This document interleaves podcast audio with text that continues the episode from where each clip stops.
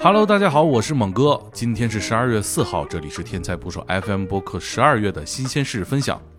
我昨天刚回北京啊，上周一直不在家。前半周我去中原找了一个刑警录了几期节目。原谅我不能把他的地点说得太清楚，因为有些职业的信息呢需要保密。但我们讲的故事都是真实的亲身经历。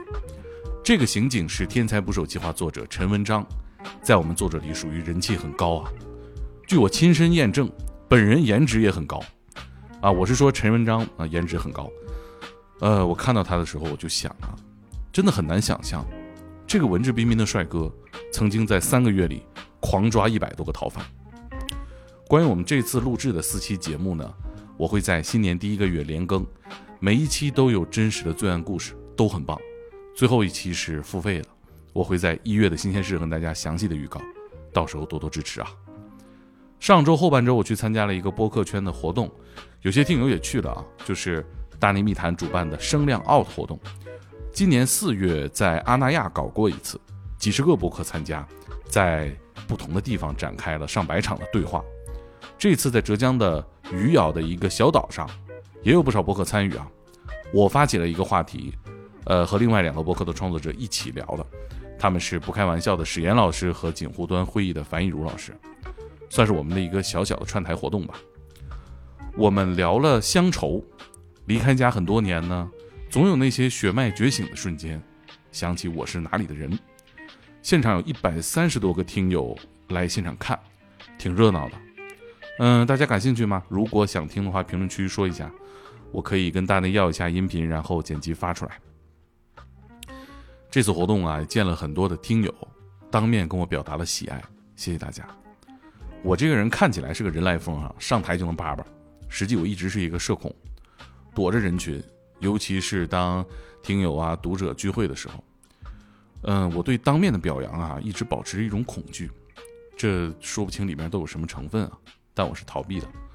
这次活动上呢，我从容多了，可能是看到其他主播们自在的状态，我就很放松。嗯，和听友们一起录节目、蹦迪、做广播体操，对了，我还我还领操来着。挺开心的，尤其是我想说什么呢？得到大家当面的表扬，真的是一种巨大的鼓舞。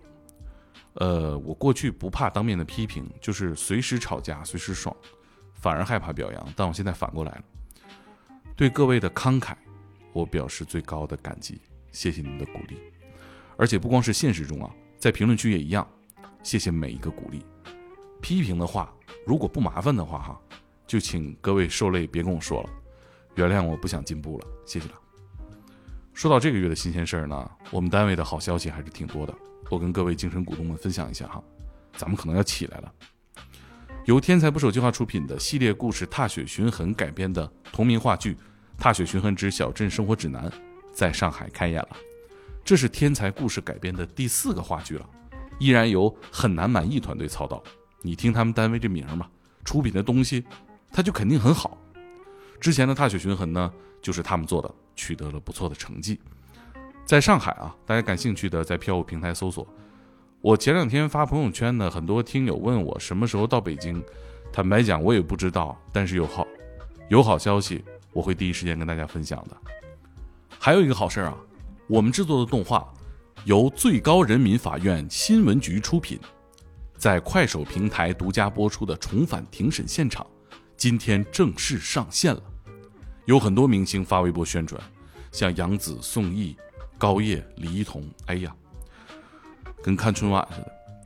嗯，感谢最高法的信任吧。这次我们讲述的是中国大法官的真实故事，去快手搜索“重返庭审现场”就能看。出版上呢也有一个小收获，我们的新书《挣脱》收录了东北刑案律师刘仁霞的故事，这登上了抖音电商文学榜的第一名，而且挂了很久。你们知道他们那个跟榜买那个页面里头啊，是所有商品的榜单，在榜单的顶端，一度只有垃圾袋比我们的排名高，卖的可好了。读者爱看呢，我们就多写。随后我们在天才不手计划公众号征集了律师们的故事，很多律师投稿，也欢迎大家加我微信投稿，咱们一起再创辉煌。微信号是猛哥全拼下划线一九九零。上个月的付费啊。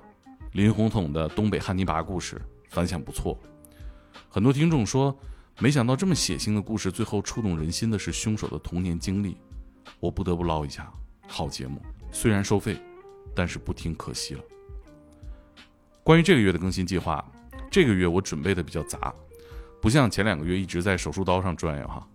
这个月更新的四期呢，呃，明天我更新一期关于篮球的，嘉宾是我的一一位网友吧，算是 CBA 的冠军翻译于静华，自称小鱼，上过我两个朋友的播客天宇兔 FM。小鱼在美国学习体育写作，也从事过篮球相关的工作。回国之后呢，一直在 CBA 的豪门广东队当战术翻译，随队斩获了很多荣誉啊，也和各种大牌外援、国外篮球同行进行过深度的交流。最初我是有私心的啊，想聊聊我热爱的篮球话题，但是和他聊完，我发现有了额外的收获。都说体育能代表一个国家嘛，小鱼在中美之间的观察和记录，确实反映了两个文化环境下的。巨大的不同，听完你会更理解篮球、体育，甚至是国际新闻。不多说了，明天听节目吧。嗯，后面三期呢，分别是袁飞医生谢无界，他也是一位天才不手计划的爆款作者，十万加那常事儿，他记录了非洲大地的故事，以及儿童医院肿瘤科医生王玉庆。嗯，这光听他这个科室的名字，我都想哭啊。但是聊完之后呢，我获得了新的看待世界的角度，豁然开朗了。属于，这是我十一月新鲜事儿预告过的，调整到这个月发了。最后一期是一位动物心灵沟通师，听说过这个新兴职业吗？帮人和宠物沟通的，能转述动物们的思想，听着就充满了话题性哈。他说他有五百个服务案例，我会和他好好聊聊这个职业的魔幻与现实。还没录，我们月底录，月底发。嗯，就是这么多了。十二月了，哎呦，一晃一年又快过完了。去年我还许愿呢，说我今年要学萨克斯。我甚至今年都没有再听过萨克斯小曲儿。哎，人的承诺就不能太遥远，是吧？就好像我今天承诺这个月的事儿，其实已经在我控制的最远的边界了啊！真的，约好的事儿很容易忘，只能从一点点开始。比如咱们约好明天来听节目。不见不散，好吗？晚安。